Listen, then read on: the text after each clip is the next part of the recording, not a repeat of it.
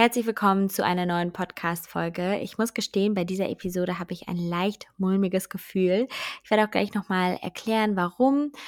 Aber ähm, ich möchte erstmal sagen, was das Thema ist, denn es geht um ein sehr tolles und wunderschönes Thema und zwar um Gründertum, um Unternehmertum, um sich selbstständig zu machen und auch darum, wie man eine eigene Firma leiten und aufbauen kann. Und ähm, Dazu habe ich mit Monique Höller gesprochen. Sie ist die Geschäftsführerin und auch Gründerin von Hello Buddy.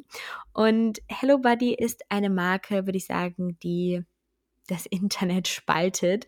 Auf der einen Seite ist diese Brand so unglaublich erfolgreich, nicht nur in Deutschland, sondern auch vor allem in Frankreich, Polen, Ungarn, den Niederlanden, also vielen Ländern in Europa, aber sogar auch in den USA. Und sie haben letztes Jahr ähm, ja wirklich ähm, einen zweistelligen Millionenumsatz gemacht und das muss man erstmal äh, schaffen. Und ähm, auf der anderen Seite, ja, gibt es auch sehr viel Kritik an der Marke, dass sie mit natürlichen Inhaltsstoffen werben, aber das einfach gar nicht so gegeben ist. Also ich kann euch da auch einfach nochmal aus Transparenzgründen ein bisschen was verlinken, wenn ihr da recherchieren wollt. Aber in dieser Folge soll es gar nicht so stark um die Marke Hello Buddy gehen, sondern vielmehr darum, wie man es schafft, eine so große Firma aufzubauen ähm, und auch dann eine Firmenkultur zu entwickeln, dass sich Mitarbeiter dort wohlfühlen und ähm, einfach eine internationale Marke zu kreieren. Und ich habe letztes Jahr schon mal ähm, Monique kennenlernen dürfen und fand es irgendwie total inspirierend, einfach ihren Werdegang zu hören. Und ich finde, sie ist wirklich eine Frau, die sehr hinter ihrer Firma steht, hinter den Produkten und die auch voller Herzblut ja, einfach versucht, diese Marke immer weiter zu verbessern. Und ähm, ich finde es einfach cool, hier Gründerinnen mal vorzustellen, auch auf meinem Podcast ähm, oder auf anderen Kanälen. Und am Ende kann sich ja jeder nochmal selbst eine Meinung bilden, ähm, wie er jetzt diese Marke findet oder ob er sich davon angesprochen fühlt oder nicht. Ähm, was ich aber auch noch sagen will, was ähm, etwas ist, was ähm, vielleicht auch ganz spannend ist für die eine oder andere Person und sollte man vielleicht auch im Hinterkopf behalten, wenn man jetzt dieses Interview hört, ist, dass Hello Buddy zu Invincible Brands gehört. Ähm, das ist sozusagen ein Unternehmen, die verschiedene Direct-to-Consumer-Marken bündeln. Also Hello Buddy ist eine Direct-to-Consumer-Marke, weil es keinen Zwischenhändler gibt. Also es gibt jetzt kein DM oder Rewe, wo man das zum Beispiel kaufen würde, sondern das funktioniert ja alles online über deren eigene Shops. Ähm, neben ja, Hello Buddy gibt es auch noch Natural Mojo, Banana Beauty oder Mermaid and Me, die zu diesem Unternehmen gehören. Und das heißt, da haben verschiedene Menschen Geld reingesteckt, um einfach solche Marken aufzubauen, weil gerade so etwas wie Hautpflege oder ähm, Kosmetik, das sind natürlich auch Produkte, die Forschung und Entwicklung brauchen und wo man natürlich auch ein paar Gelder im Vorhinein benötigt. Das ist ähm, vielleicht jetzt nicht immer so der Standardweg, wie ähm, viele ja ein Unternehmen gründen, aber es ist natürlich auch eine tolle Möglichkeit, wenn man so eine Firma mit aufbauen kann und mit leiten kann. Und ähm, ja, mehr will ich jetzt auch erstmal gar nicht ähm, vorsagen oder ähm, vorquatschen, sondern ich will euch jetzt einfach mal die Chance geben, Monique zuzuhören, denn sie sagt wirklich auch sehr viele spannende Dinge einfach und ähm, viel Spaß mit der Folge. Aber wir hören uns am Ende nochmal. Ich sitze heute hier mit Monique. Möchtest du mal ein bisschen was über dich erzählen und wie du auch zu Hello Buddy und zum Gründertum gekommen bist? Also ich bin Monique. Also erst erstmal, bevor ich sage, wer ich bin, ähm, mega cool, dass äh, ich die Möglichkeit habe, mit dir darüber zu sprechen. Ich bin seit knapp zehn Jahren in der Gründerszene, ähm, bin direkt nach dem Studium so ein bisschen in die Gründerszene gestolpert, habe erst in einem gearbeitet, dann hatte ich äh, mein erstes Projekt gemacht, kann ich nachher auch ein bisschen mehr noch zu erzählen. Und ähm, da bin ich dann raus und habe vor vier Jahren Hello Body gegründet und ähm, hatte mir damals ein bisschen angeschaut, ich wollte was mit Skincare machen, ich wollte auch mal natürliches Skincare machen ähm, und hatte mir dann damals angeschaut und festgestellt, dass es gar keine Marke gab in, in, in dem Bereich Natural Skincare, die junge Frauen um die 20 angesprochen hat. Und da war dann irgendwie so, das war so der Grundgedanke, dann hat es Klick gemacht. Und wie ist denn das, weil das haben auch sehr viele auf Instagram zum Beispiel gefragt, wenn man so eine Idee hat, wie du jetzt auch, wie bist du dann vorgegangen? Also hast du das irgendwie skizziert? Hast du da nochmal mit anderen drüber gesprochen? Wie hast du das so ein bisschen auf die Straße gebracht? Also ähm, grundsätzlich, da gibt es ja immer verschiedene Herangehensweisen. Also bei mir war es so, die erste Grundidee ist, es, es war im Prinzip schon irgendwie so ein Team da und dann, dann pusht man sich ja auch immer gegenseitig. Ja. Von daher, äh, das war in dem Fall ein bisschen einfacher. Ich habe es allerdings auch schon anders gemacht und ich äh, spreche auch immer mit sehr vielen, die es anders machen, die direkt von komplett allein starten. Und ich rate da immer dazu, also erstmal recherchieren, recherchieren, recherchieren, ja, Informationen so viel wie möglich, auch aufschreiben und alles irgendwie mal durchdenken. Und dann, was viele immer nicht machen, weil sie Angst haben, dass ihnen die Idee geklaut wird, ähm, drüber sprechen. Also mit so vielen Leuten wie möglich drüber sprechen, weil man nur so auch Input kriegt und, und äh, andere Denkweisen bekommt, die man sonst vielleicht nicht bekäme, die aber sehr wichtig sind, gerade am Anfang von so einer Idee. Und ähm, du hattest dann quasi auch ähm, Leute, mit denen du dich so ein bisschen dazu ausgetauscht hast und die waren dann auch relativ schnell quasi begeistert von der Idee. Ja, also wir haben am Anfang, ähm, genau, also wir haben am Anfang tatsächlich ähm, ja darüber gesprochen untereinander, wie kann man das aufziehen. Ähm, ganz am Anfang waren natürlich auch dann in der Startup-Szene Angel-Investoren mit drinne, mit denen denen musst du ja dein Projekt immer gegenüber ja, verteidigen, ähm, auch mit Zahlen hinterlegen. Ja. Warum, warum, warum sollte ich dir jetzt mein Geld geben? Ja, muss ja erklären, warum. Ja. Ähm, muss man sich ja nichts vormachen. Geld ist am Anfang auch immer extrem wichtig. Und ähm, das hat aber ganz gut funktioniert und da standen wir ganz gut hinter der Story und hatten dann auch, ja, der, der, der Markt war da äh, ziemlich dankbar damals. Und so ging das dann alles los. Okay, das ist ja eigentlich schon mal, also es hört sich, glaube ich, immer ein bisschen einfacher an, aber das ja. Gute ist, glaube ich, ne, dass man erstmal so eine Vision hat und dann wahrscheinlich wirklich mit Leuten drüber spricht und das Ganze auch so runterbricht, dass man es gut pitchen kann. Also ähm, dann hat es wahrscheinlich auch wie so ein Pitch-Deck gebastelt, äh, wie, wie die Vision von Hello Body ist, oder? ja, so, so, ja, also bei Hello Body war es tatsächlich ein bisschen anders, weil es wie gesagt das Grundkonstrukt schon gab. Aber wenn ich das jetzt übereinander lege von meinem, von meinem Venture, von dem Projekt, wo ich davor war, ja, dann macht man quasi, man macht ein Pitch Deck und ähm, in der Regel wird einem immer geraten, auch von, von den ganzen Beratern dieser Welt und den Consultants dieser Welt. Und da muss man immer ein bisschen drauf hören, was man, was man auch ähm, selbst für am besten erachtet. Ja. Aber in der Regel wird einem immer geraten, fang an damit, ein Problem aufzumalen, ja, und dann, ähm, welches Problem löst du mit deiner Idee und mit deinem Produkt. Und das ist sowieso, also unabhängig davon, ob man das jetzt nach vorne reinmacht in so ein Pitch Deck oder nicht, ich finde, das ist eine essentielle Frage, ja. die man sich sowieso stellen sollte, weil ich sehe das immer wieder bei, bei sehr vielen Erstgründern, die entwickeln ein total schönes Produkt und lösen aber am Ende kein Problem mit dem Produkt und dann wird es halt wahnsinnig schwer nachher, das dann Markt dafür zu finden und eine Zielgruppe dafür zu finden und das abzusetzen. Ja. Von daher ähm, ganz am Anfang sich zu überlegen, welches Problem und welche Lösung biete ich mit meinem Produkt, äh, ist essentiell und dann könnte man theoretisch auch so mit ja. einem Pitch Deck anfangen. Und ich weiß nicht, ob du vielleicht auch ein bisschen was dazu sagen magst, dass Hello Buddy gehört ja quasi zu Invincible Brands. Ja. Willst du vielleicht auch noch mal was dazu erzählen, warum das vielleicht für dich auch gut war, ähm, um quasi mit so einer Firma gemeinsam was zu gründen. Genau, das ist auch, das ist genau dieses Konstrukt, von dem ich, von dem ich gesprochen habe. Also Hello Body ist von Anfang an schon in einem ja, in Invincible Brands ähm, gesteckt und äh, da gab es auch damals äh, keine anderen Marken. Inzwischen gibt es da mehr Marken, aber Hello Body ist die älteste und die größte Marke, äh, die äh, wir bei Invincible Brands haben. Und ähm, quasi Invincible Brands war immer so ein bisschen der Schirm. Und da war so was wie Natural Mojo? War oder? damals auch drin, aber sonst gab es genau. da noch nichts. Okay. Inzwischen gibt's ähm, Banana Beauty, inzwischen gibt's äh, Mermaid Me. Mhm. Ähm, aber das sind äh, jüngere Marken von uns. Und damals war es, wir haben quasi angefangen mit Hello Body und Natural Mojo und haben auch auf dem Rücken eigentlich von Hello Body dieses, dieses Konstrukt aufgebaut. Okay. Ja. Und wenn man grundsätzlich in den, in den Handel auch schaut, egal jetzt ob es Invincible Brands ist oder nicht, man findet es ja ganz oft, dass man ein Dach hat und dieses ja. Dach ähm, nutzt dann quasi die, die Learnings, die es generiert und ähm, legt das auf andere Marken über. Also wenn man sich mal anschaut, welche Marken beispielsweise unter ähm, ja, Bayersdorf zusammenlaufen, Henkel, unter Henkel zusammenlaufen, genau. unter äh, auch Nestle zusammenlaufen, das sind ja, sind ja ganz, ganz, ganz viele ja. Marken. Und wenn man das nachher runterbricht, gibt es ja, glaube ich, so 10, 11 Player in der Welt, die fast alle Marken stellen. Also ist vielleicht auch für ein Praktikum gar nicht so schlecht, wahrscheinlich ähm, ne, bei, äh, bei euch mal reinzugucken oder so. Ähm, ich habe hier ähm, an meinem Zettel auch noch ein paar ähm, andere Fragen, die ähm, das, äh, nämlich auch viele ähm, ja geschrieben haben oder wovor viele Angst haben, ist natürlich so ein bisschen die Angst auch zu scheitern, ne, wenn man irgendwie gründet. Ich weiß gar nicht, wie da so die Statistiken sind, aber die meisten Startups, die gegründet werden, sind ja am Ende nicht wirklich profitabel. Ähm, und du hast mir erzählt, du bist auch schon mal gescheitert. Vielleicht magst du dazu mal ein bisschen was äh, erzählen, dass ja quasi Hello Body nicht dein erstes Unternehmen auch ist.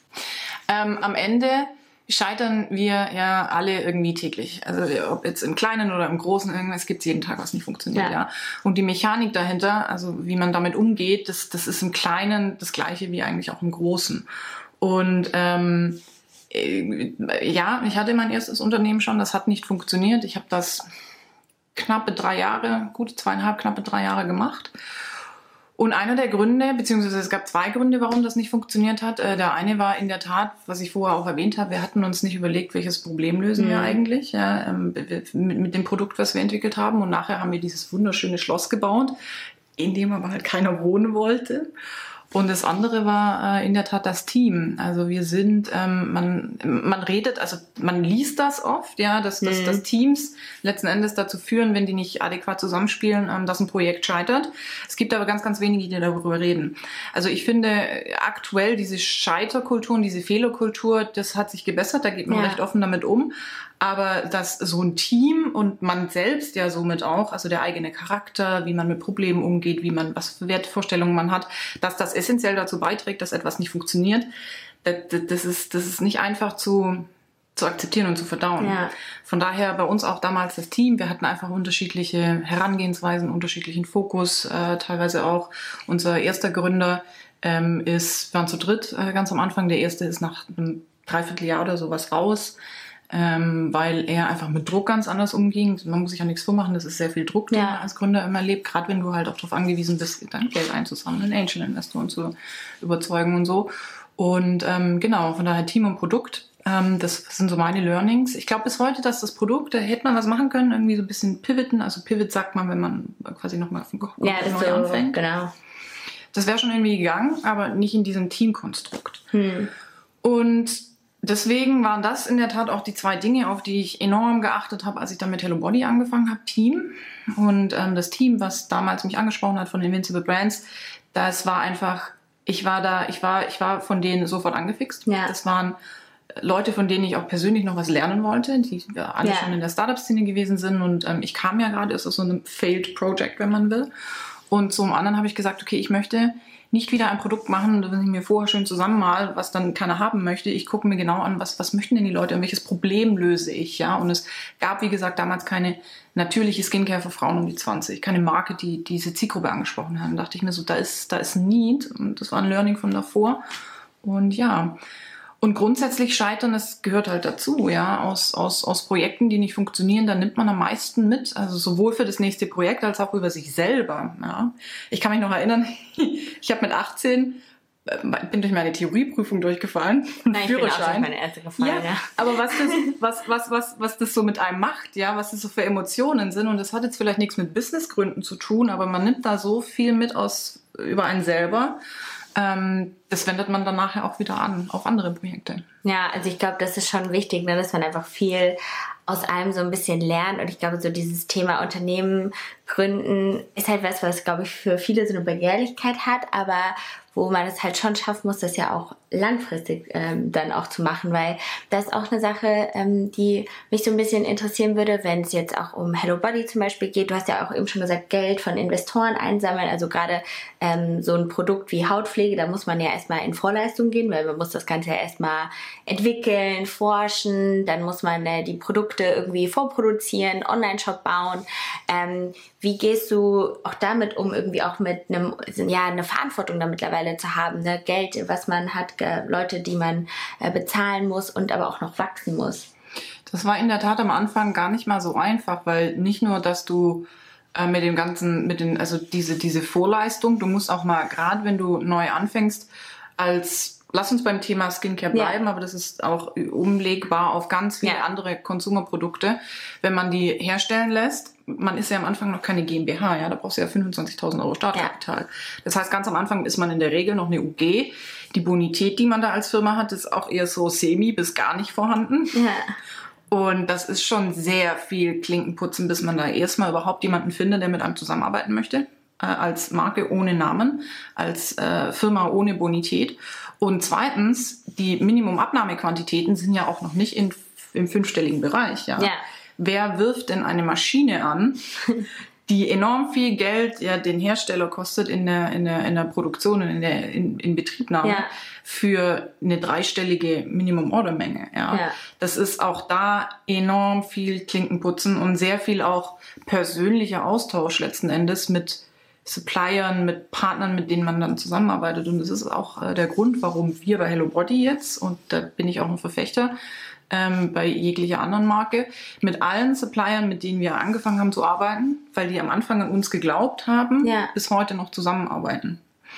Also wenn man sich das Wachstum beispielsweise von Hello Body anschaut, ja, wir sind ja, wir sind ja unfassbar gewachsen innerhalb von vier Jahren. Und wir als Firma, das war es war schon schwierig, dieses Wachstum zu managen bei uns, ja, von 0 auf 100 Mitarbeitern.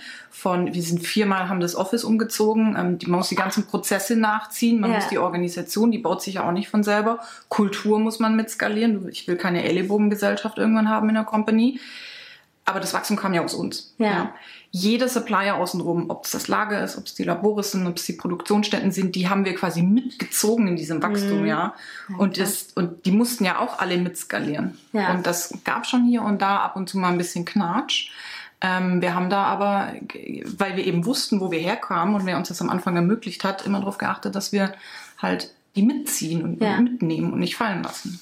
Und das ist ja eigentlich auch was sehr Cooles bei euch, weil ihr produziert ja auch äh, viel in Deutschland. Ne? Alles, ja. Alles, okay, ja, weil das ja auch irgendwie viele ähm, ja gar nicht so wissen oder ich mhm. glaube auch, ähm, das ist ja auch so ein Thema, was ähm, viele wahrscheinlich an Hello Buddy immer stört, ist natürlich so dieses Thema Influencer-Marketing. Ähm, es gibt ja auch viele, äh, die sich darüber lustig machen. Ich glaube, ne, letztens jetzt äh, Oliver Pocher oder so.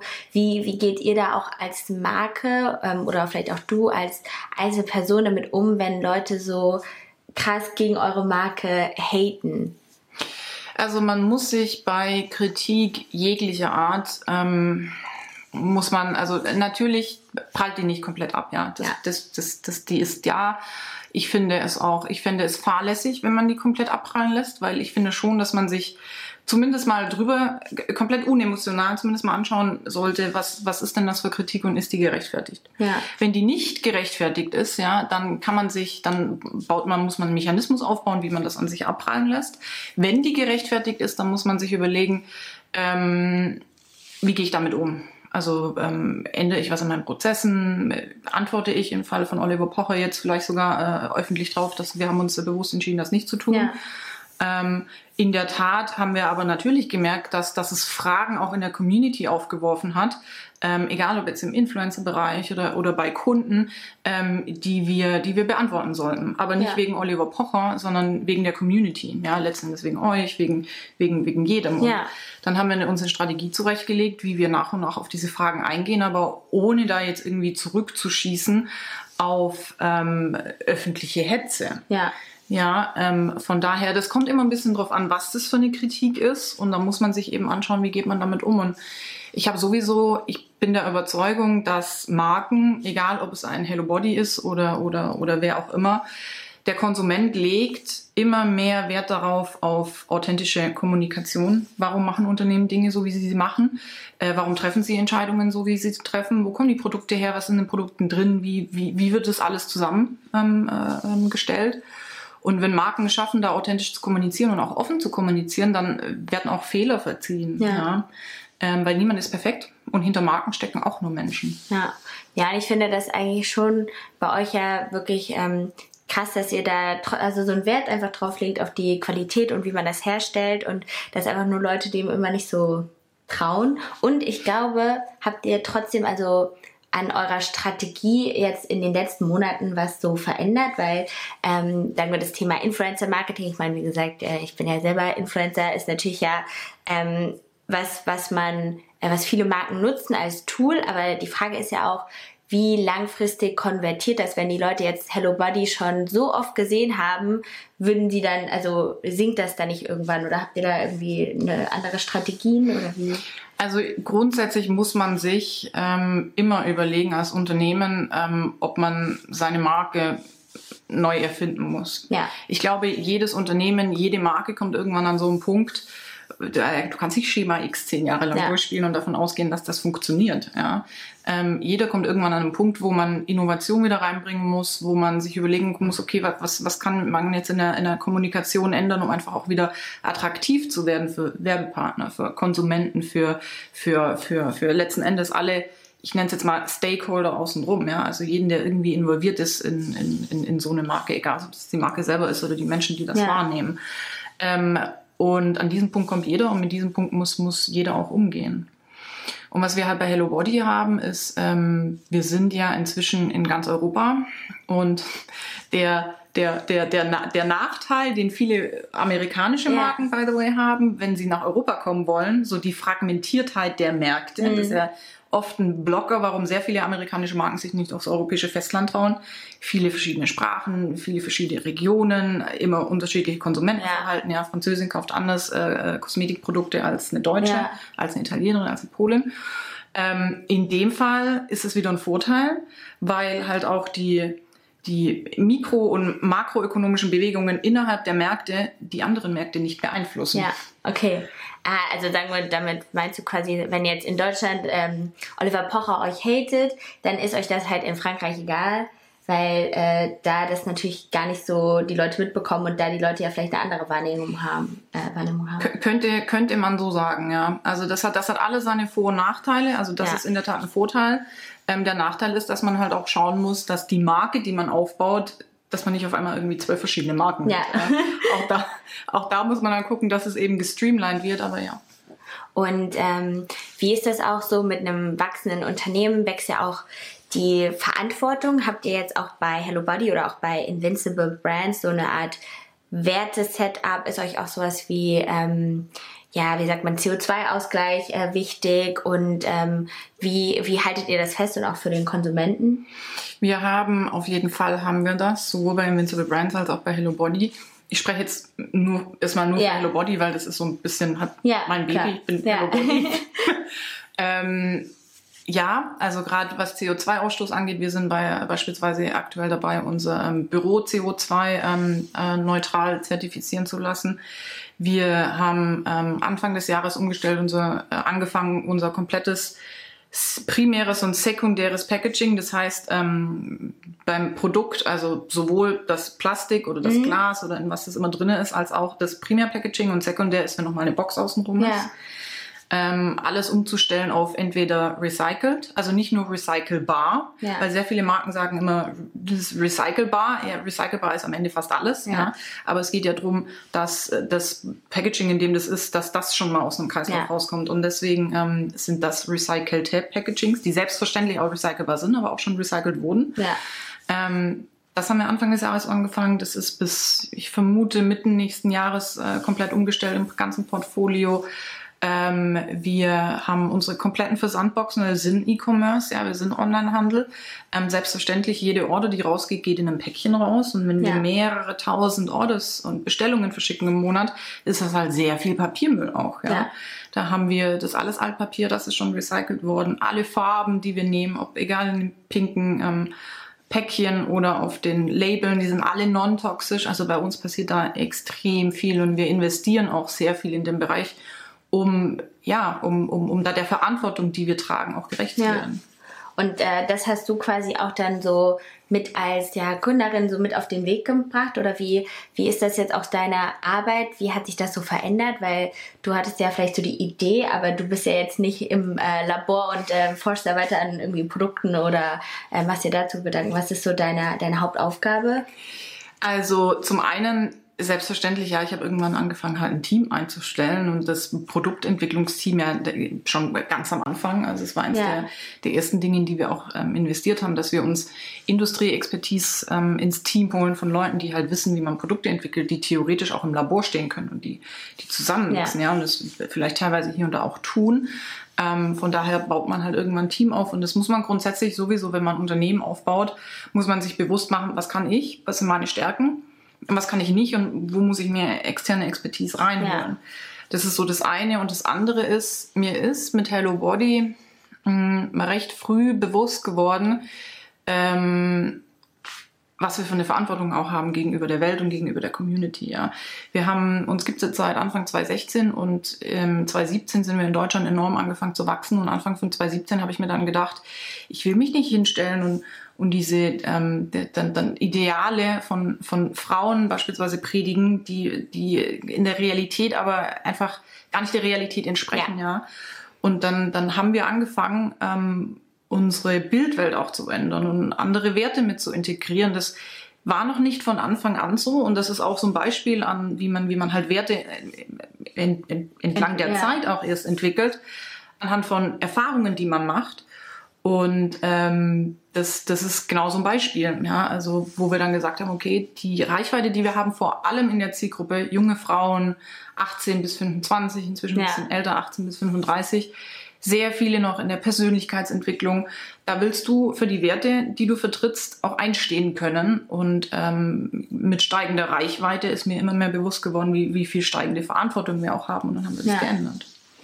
Und ähm, was ja auch noch so ein äh, Thema eigentlich ist, äh, eigentlich, ich weiß gar nicht, ob das schon primär in, oder in Deutschland ist es auf jeden Fall sehr krass, wenn man sich so die Zahlen anguckt, gibt es ja trotzdem sehr wenige Frauen eigentlich, die, die gründen. Hast du da irgendwelche äh, Tipps, wie man vielleicht das auch schaffen kann, als Frau ja so ein bisschen in dieser Welt Fuß zu fassen. Ne? Auch so das Thema, wie wie connectet man sich, wie kommt man vielleicht eigentlich in diese Startup-Welt rein? Gab es da bei dir so ein, auch wie so ein Schlüsselerlebnis oder so, wo du sagst, okay, ich will jetzt unbedingt äh, was eigenes gründen?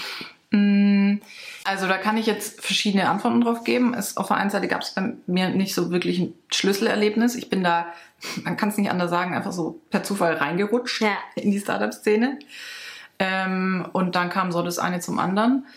Ähm, auf der anderen Seite, warum es so wenig Frauen gibt, die gründen, ähm, ich habe mir die Frage natürlich selber auch schon gestellt. Ich glaube, dass ist auch, wenn, wenn man, wenn, wenn ich mich so umhöre, wenn man sich so grundsätzlich ja. umhört, ja, sehr viele der Gründer, ähm, mit denen man so spricht, die haben halt während dem Studium schon angefangen, ihren Ebay-Shop aufzuziehen, mhm. ja. Die haben halt schon äh, während der Schule angefangen, die erste, an der ersten komischen Homepage zu schrauben, ja, die unfassbar hässlich wahrscheinlich am Ende aussah. Aber das waren so die ersten Baby-Steps. Ja. Und dann ist natürlich, wenn man da schon die ersten Erfahrungen hat, nachher die Hemmschwelle ein bisschen geringer, vielleicht was Eigenes zu machen. Ja. Und ähm, bei Frauen habe ich das bisher noch nicht so, habe ich das noch nicht ja. so erlebt. Die kommen erst später damit in Berührung. Ja. Von daher bin ich auch, ich glaube, dass wenn man, wenn man an, an diesen Quoten was ändern muss, dann muss man ganz früh anfangen. Da muss ja. man in Schulen, da muss man, in Unis ist wahrscheinlich schon zu spät, ja. Da muss mhm. man in Schulen und und da das den, den, den Kids schon beibringen, dass, dass es diese Möglichkeiten auch gibt, ja. ja. Und ähm, ja. Ja, weil ich glaube auch, dass es halt einfach ein schwieriges Thema. Ich weiß gar nicht, wo man da eine, eine Lösung irgendwie so finden kann. Aber ich glaube, es ist auch natürlich, hm, das haben auch viele gefragt, ne, so eine Sache, wenn man jetzt eine Familie gründen will, würdest du schon sagen, es ist, ähm, es ist wie so ein, auch wie so ein Baby natürlich so eine Firma. Ähm, und kannst du, oder glaubst du, man kann das schon vereinen? Also Familie und äh, ja, Unternehmertum? Ja, kann man. Ähm, es gibt ja, also man, viele neigen immer dazu, Unternehmertum mit Unternehmertum gleichzustellen. Dabei gibt es einfach hundert verschiedene Arten und Weisen, ja. wie man da rangeht, ja. Und ähm, nur weil der eine das so macht, äh, muss der andere das nicht zu 100% nachmachen. Ja. Von daher ähm, bin ich auf jeden Fall überzeugt davon, dass es auch Konstrukte gibt, in denen man Familie unterbringen kann, wenn man denn möchte. Ja, Vielleicht auch Fall. jetzt so zu Corona, da habt ihr bestimmt auch viel gelernt und verändert. Kannst du da auch mal so ein bisschen sagen, was ähm, vielleicht für euch so ein Aha-Moment war? Auch auf der einen Seite, ähm, wenn es um irgendwie vielleicht Konsumentenverhalten geht, aber auch um ähm, ja eure Firma, wie ihr jetzt arbeitet vielleicht. Mm, ich muss sagen, ich war vor Corona immer nie so der Fan von Homeoffice. Ja. Wir hatten eine recht ja, strikte Homeoffice Policy, wenn man das so nennen möchte bei Hello Body, ähm, weil ich habe da, ich habe irgendwie, ich, ich habe irgendwie nie an Homeoffice geglaubt. Und ähm, dann kam Corona und wir sind ja wir sind knapp 100 Mitarbeiter. Ja. Und auf einmal haben sich alle im Homeoffice befunden. Und am Anfang dachte ich echt so, oh, oh, oh, ob, das, ob das funktioniert. Und ich war wirklich, wirklich positiv überrascht, wie, ähm, wie gut das dann auch funktioniert hat, wie ja. das auf den ähm, Zusammenhalt und, und die Motivation und alle so, alle against all odds und alle im gleichen Boot und ähm, es hat sich erstaunlich positiv auch auf die Kultur tatsächlich ausgewirkt. Ja. Ich glaube nicht, dass es ein Selbstläufer ist. Ich glaube, man muss auch nach vorne gerichtet, weil bei uns beispielsweise ist das Default-Setting bis Ende des Jahres höchstwahrscheinlich Homeoffice. Mhm. Ähm, ich glaube, man muss da aktiv dran arbeiten, als Organisation, als Arbeitgeber, als, ähm, als Team, dass das weiterhin funktioniert, auch wenn du neue Leute reinbringst, ja. Die haben ja gar nicht die Möglichkeit, Kultur one-on-one -on -one zu erleben. Ja, also das Team, was davor einfach ins Homeoffice ging, die, wir kennen uns ja alle untereinander. Ja. ja. Aber wenn neue Leute reinkommen, die werden ja in eine Company, in eine Organisation, in eine Kultur geonboardet, wo sie im Zweifelsfall noch keine einzige Person ja. gesehen haben. Ja. Das ist schon herausfordernd. Ja. Ähm, von daher, ich glaube nicht, dass das Selbstläufer ist, aber ich war überrascht, wie positiv es dann doch die Anfänge waren. Von daher, man hat eine ganz gute Basis, auf der man jetzt weiterarbeiten kann. Und ja. es ist auch ein Feedback, was ich von sehr vielen anderen äh, Gründern in der Gründerszene gehört habe und von sehr vielen anderen Unternehmern auch, wie positiv erstaunt sehr viele waren ähm, über, diese, über diese positive Homeoffice-Entwicklung. Ja, und das heißt, dann kannst du dir schon vorstellen, auch ja, in Zukunft, dass man so ein bisschen freier quasi äh, und flexibler arbeitet, weil das ja wahrscheinlich jetzt auch, oder habt, also habt ihr schon noch so feste Zeiten, wo sich jeder so einloggen muss oder äh, wie läuft das dann? Ähm, es kommt immer so ein bisschen halt auf die auf die Tätigkeit an, ja. ja. Also wir haben, ähm, also zum einen sind wir ein sehr internationales Team. Also wie gesagt, Deutschland ist ja nur ein Teil ja. ähm, von Hello Body. Wie viele Ländern gibt es euch? Ich meine, in, also grundsätzlich bestellen kann man global, ja. aber aktiv sind wir jetzt in elf europäischen Ländern. Also dass ihr da auch zum Beispiel aktiv Werbung ähm, genau, schaltet und genau, Accounts habt. Genau. Und ähm, wir haben immer Native Teams, also aus, aus den entsprechenden Ländern. Ähm, das heißt, unser komplettes französisches Team ähm, ist voller französischer Mitarbeiter. Ja. Das komplette italienische Team, italienische, äh, das ungarische Team mit ungarischen Mitarbeitern. Das führt natürlich dazu, dass von den 100 Leuten wahrscheinlich so 70 bis 80 überhaupt gar nicht aus Deutschland kommen. Ja. Und gerade in dieser Homeoffice-Corona-Situation, ähm, und wir sind ein sehr junges Team, ähm, nach Hause wollten. Ja, klar. Das war am Anfang ein bisschen schwierig, weil man die Reiserestriktionen ja hatte äh, von, der, von der WHO und auch die Bundesregierung hat ja gesagt, nicht reisen. Da haben wir dann am Anfang gesagt, okay, schwierig, also Homeoffice wenn, dann ja in Berlin. Aber seitdem jetzt die Reiserestriktionen ein bisschen gelockert wurden, haben wir gesagt, okay, äh, man kann Homeoffice auch aus seinem, aus, aus seinem ja. Heimatland quasi ja. machen. Weil gerade in so Situationen, es ist ja nicht die einfachste Situation und wenn man dann jung ist, möchte man halt tendenziell vielleicht ja. auch mit der Familie lieber sein. Von daher ähm, sind wir in der Ortswahl recht flexibel Allerdings muss man halt auch immer dann mit einbeziehen, was ist das für eine Arbeit, an der ich arbeite und äh, erfordert die, dass ich von 9 bis 18 Uhr arbeite. Ja. ja. Weil wenn deine, deine Marketingpartner, mit denen du zusammenarbeitest, halt auch von 9 bis 18 Uhr arbeiten, ja, dann kann ich mir auf den Kopf stellen mit dem Bein wackeln, dann kann ich nicht nachts arbeiten, wenn meine, ja. meine, meine Kooperationspartner halt äh, anders arbeiten. Ja. Ist ja auch unter anderem der Grund, warum wir ein LA-Office haben. Wir haben ein Los Angeles-Office und ähm, das ist unter anderem auch wegen der Zeitverschiebung. Ja. Das, ah, du musst ja, ja, vor Ort sein, weil du deine Marketingpartner und auch Supply Chain und alles andere, was du da hast in der Organisation, die musst du ja, mit dem musst du ja zeitnah sprechen. Das ja. bringt ja nichts, wenn du das alles aus Deutschland machst, wo dann neun Stunden erstmal warten musst, auf den, bis da jemand die E-Mail liest. Es ist auf jeden Fall äh, ja gar nicht so leicht, das alles zu überblicken, äh, wahrscheinlich. Aber ähm, was, ähm, jetzt habe ich auch noch mal so ein bisschen so eine ja, Frage, die ich eigentlich voll gerne immer so stelle, wenn du jetzt auch noch mal so an, an dich vor irgendwie zehn Jahren oder so zurückdenkst. Gibt es da irgendwie so einen so einen Ratschlag, ne, was du dir gerne gegeben hättest, ähm, was dir vielleicht so ein bisschen weitergeholfen hätte?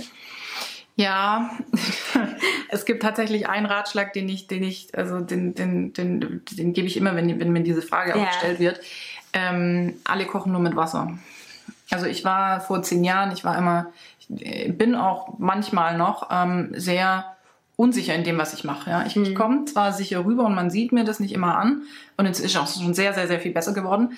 Aber vor allem vor zehn Jahren, ja, da fängst du an, bist noch ganz klein, hast noch keine Erfahrung, ja. hast noch irgendwie kein Track Record, wenn, wie man das so schön will, ja. an, an, Erfolgen oder auch Misserfolgen oder Learnings, aus denen du da berichten ja. kannst. Da ist jeder, mit dem du auf einmal äh, in, in Berührung kommst, hat irgendwie die ganze Welt schon gesehen, hat irgendwie alles schon gemacht, ja. Und vor allem in der Startup-Szene gibt es ja auch so viele jeder hat ja so ein großes Ego ja. und jeder weiß mal alles besser. Das war am Anfang auch so ein bisschen schwieriger zu verstehen, dass ähm, es niemanden auf der Welt gibt, der die Weisheit mit Löffeln gefressen hat. Ja. ja. Und dieses, jeder kocht nur mit Wasser und man kann sich auch wirklich manchmal auf seinen Bauch und auf sein Gefühl verlassen und auf seine Intuition verlassen, äh, wenn man die Erfahrung vielleicht äh, noch nicht hat. Also da einfach sich selbst mal vertrauen und jeder kocht nur mit Wasser. Ähm, ich wollte noch fragen, äh, wenn man jetzt an Hello Body denkt, Vielleicht kannst du noch mal auch so drei, ähm, drei Dinge nennen, auf die du besonders stolz bist oder die vielleicht auch viele Leute nicht von Hello Buddy ähm, erwarten oder denken, weil, wie gesagt, ich glaube, leider ist das ja immer noch bei vielen Marken so der Fall, dass man auch zu schnell vielleicht urteilt und irgendwie sagt, Influencer-Marke oder keine Ahnung. Also, was ist was, worauf du besonders stolz bist bei Hello Buddy? Ähm, das erste ist ganz klar, ganz weit oben mein Team. Ähm, wir sind ein also Team im Zusammenhang ähm, natürlich mit der Organisation von Hello Body und auch der Kultur. Ja, wir sind, ich habe ja ganz am Anfang schon erwähnt, ähm, es ist gar nicht mal so einfach, eine bestimmte Kultur in einem Unternehmen zu manifestieren, wenn was sich dann von einmal verhundertfacht, von einem Mitarbeiter auf 100 innerhalb ja. von vier Jahren, weil dann das geht ja einher mit dem Einzug von einem mittleren Management, vielleicht von nochmal einem mittleren Management. Und die Leute, mit denen du ganz am Anfang zusammengearbeitet hast, die arbeiten ja vielleicht gar nicht mehr mit dir zusammen, sondern mit jemandem, den du eingestellt hast. Ja. Und da auf einmal transferierst du diese, die, die Vertrauens, das Vertrauen, was sich da aufgebaut hat, transferierst du an eine andere Person. Und du musst darauf vertrauen, dass diese Person das genauso weiterführt und du musst darauf vertrauen, dass diese Person der neuen Person vertraut. Und ja. das, das, das mal 100, weil du halt 100 Leute einstellst und vielleicht sogar noch mal fünf, weil halt auch Management-Level eingezogen werden. Ähm, dass sich da eine bestimmte Kultur mit skaliert, ist kein Selbstläufer. Und wir haben das wirklich, wir haben das sehr gut geschafft bei Hello Body. Ähm, wir haben eine wirklich positive Unternehmenskultur. Wir sind ich glaube, als Arbeitgeber sehr fordernd. Ähm, das, das ist nicht unbedingt Zuckerschlecken bei uns. Ja. Aber ähm, man kann, ähm, sind auch sehr fördernd, also ja. geben auch sehr viel zurück. Man hat die Möglichkeit, hands-on Verantwortung zu übernehmen und ähm, es gibt auch Anerkennung. Also es ist, ähm, die, die, bei uns gibt es genügend quasi äh, Dinge, wo, wo, wo dann auch anerkannt wird, ja. was du schaffst. Es gibt genügend Beispiele, wo Menschen oder Mitarbeiter auch die Karriereleiter hochgeklettert sind, haben angefangen als Junior Marketing Manager und haben dann jetzt beispielsweise äh, die neuen, paar neue europäische Länder selber ja. gelauncht. Ähm, also es gibt wirklich die Möglichkeit, sich persönlich und professionell zu entwickeln und das ist so eine, das ist so Punkt eins. Jetzt habe ich sehr viel über Punkt eins gesprochen. Aber da siehst du, wie wichtig ja. ein Team ist. Ja. Team. Dann, ähm, was glaube ich auch oft unterschätzt wird, ist äh, die Produktqualität, die wir haben. Mhm. Ähm, weil es ist schon richtig, es, man wird oft über den Kamm geschehen, ja, Influencer-Marketing und ihr habt ja auch gar kein Siegel und mhm. wir haben uns aktiv, by the way, dafür gegen, gegen ein Siegel entschlossen, weil wir eben nicht nur eine deutsche Marke sind, sondern eine europäische und US-amerikanische und ähm, Siegel, was sehr Deutsches sind. Und gerade als, als Unternehmen, was eine sehr ähm, Line, also sehr einfache Supply Chain braucht, weil ja. eben, weil das sonst sehr teuer wird, wenn du sehr viel Lager hast und in jedes Land ein anderes Produkt schicken musst. Bei uns ist das Produkt für jedes Land quasi gleich. Ja. Und Franzosen können mit deutschen Ziegeln nichts anfangen, zum einen. Ja. Nur so mal über, über den Kamm gesprochen und zum anderen, ich habe noch kein Siegel gefunden, was mich 100% überzeugt weil alle Naturkosmetik-Siegel, also ich weiß nicht, ob alle, aber sehr viele erlauben beispielsweise ähm, Alkohol in ihren mhm. Produkten. Wir machen kein Alkohol in unsere Produkte, weil das die Haut austrocknet ähm, und solche Sachen. Da gibt es noch mehrere Beispiele, ja. Ähm, Sulfate sind in manchen erlaubt. Wir machen keine Sulfate rein, weil das die oberste Haut, Hautschicht quasi so ein bisschen abschraubt. Ja. Und wir haben einfach kein Siegel gefunden, hinter das wir uns 100% stellen würden de facto möchten wir uns auch hinter keinem verstecken. Deswegen haben wir irgendwann gesagt, okay, ähm, wir entwickeln basierend auf einer ISO-Norm und diese ISO-Norm gibt an den natürlichen Ursprung von äh, Inhaltsstoffen. Und da erreichen wir im Schnitt 98 Prozent. Ja, mit manchen sind wir drunter. Das sind vor allem die Produkte aus der Anfangszeit. Ähm, mit manchen erreichen wir aber auch 100, Ja. vor allem die, die ölbasiert sind, weil da bra- brauchst du nicht unbedingt ähm, so viele Konservierer. Überall, wo Wasser drin ist, brauchst du Konservierer. Und ähm, natürliche Konservierer sind sehr, sehr teuer. Und Alkohol nehmen wir nicht, weil Naturkosmetikmarken konservieren sehr oft mit Alkohol dann, äh, um Ja. das günstig trotzdem noch zu halten und erschwinglich für den Konsumenten. Für uns gibt's den Alkohol nicht und die natürlichen Konserviere nicht. Von daher weichen wir da dann quasi auf und deswegen geht die Prozentzahl ein bisschen Ja. runter. Nichtsdestotrotz haben wir ein sehr hohes Level an, an Qualität in den Produkten durch, durch, die, durch diese ISO-Norm beispielsweise. Und wir haben auch in der, in der Qualitätsherstellung sehr viel mehr ähm, Prozesse eingeführt als ähm, legal vorgeschrieben. Also Ja. es gibt natürlich, jeder Batch an Produkte muss durch einen bestimmten Prozess durch, schon rechtlich. Und Ja. wir haben da noch verdoppelt, wir haben eigentlich doppelt so viele Prozesse. Und das ist auch was, was, was immer ein bisschen vergessen wird. Ja. Und ähm, ist aber nicht nur die Schuld, also ist auch unsere Schuld, wir können da mehr drüber kommunizieren. Ja. Ähm, müssen wir auch machen, ist eins unserer To-Dos für die kommenden Wochen und Monate. Und ja, siehst du, den zweiten Punkt auch viel geredet. Ja. Und das dritte, ähm, die, ja, die, die, die Internationalität teilweise Ja. auch so ein bisschen. Dass wir, wir sind nicht nur in Deutschland, wir sind sehr groß auch in Frankreich, wir sind sehr groß in Italien, sehr groß in Polen.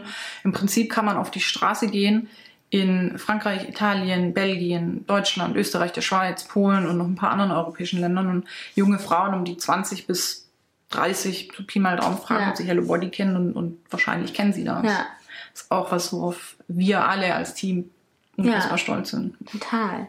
Das war jetzt das Gespräch mit Monique und ich hoffe, ja, dass du einiges von ihr lernen konntest, auch was sie ähm, gesagt hat zum Thema Kritik, aber auch Scheitern. Das finde ich ganz, ganz wichtig, dass man ja eigentlich immer Neues lernt und immer dabei ist zu lernen und Dinge besser zu machen. Und dann gehört es auch mal dazu, dass man vielleicht mal das ein oder andere gegen die Wand fährt. Ähm, ich wollte jetzt aber abschließend auch nochmal sagen, dass wenn du vielleicht eine Idee hast oder wenn du eine Passion hast, die du zu deinem Beruf machen möchtest, wie ich das ja irgendwie eigentlich durch Zufall auch gemacht habe, dann gibt es verschiedene Möglichkeiten, um das Ganze zu machen. Und ich würde dir auch einfach empfehlen, wirklich dich nochmal ganz ausführlich zu informieren. Und ich habe auch dazu nochmal ein Dokument erstellt, und das werde ich dir zur Verfügung stellen, wo man auch nochmal so ein paar Guidelines findet, wie man auch mit wenig Geld eine eigene Idee ja auf die Straße bringen kann quasi. Ähm, und was ich auch immer sehr praktisch oder hilfreich finde, sind natürlich ganz viele Bücher zu lesen, auch von anderen Gründern, ähm, zum Beispiel das Buch oder die Biografie von Elon Musk, die fand ich unglaublich inspirierend. Ähm, genauso wie das Buch The Lean Startup. Das ist wirklich ein ganz, ganz großer Tipp, weil da geht es auch darum, wie man erstmal mit einem MVP, also einem Minimal Viable Product startet, dass man sagt, okay, das Produkt muss noch gar nicht perfekt sein, aber wir testen erstmal, ob es überhaupt einen Markt dafür gibt und so weiter. Also das so als Empfehlung, das kannst du dir durchlesen oder auch natürlich anhören. Und ja, ansonsten freue ich mich ähm, auf Feedback, wie dir die Folge gefallen hat und ich werde auf jeden Fall demnächst auch nochmal weitere Gründerinnen hier ranholen und interviewen. Ich habe ähm, hier in Berlin wirklich einige Frauen, die ich unglaublich bewundere und ich finde es halt auch immer wichtig, doch auch Frauen vorzustellen, weil man natürlich ja manchmal auch eine andere Belastung hat, gerade wenn es auch noch um das Thema Familie und Unternehmertum geht. Das ist eine Frage, die auch viele haben und wo es natürlich gar nicht so leicht ist, das ja unter einen Hut zu bekommen. Ich meine, ich kann davon auch noch nicht so viel erzählen, aber dafür dann andere Frauen. Und ja, ich bedanke mich fürs Zuhören und wünsche dir noch einen wunderschönen Tag und dann bis zum nächsten Mal. Tschüss.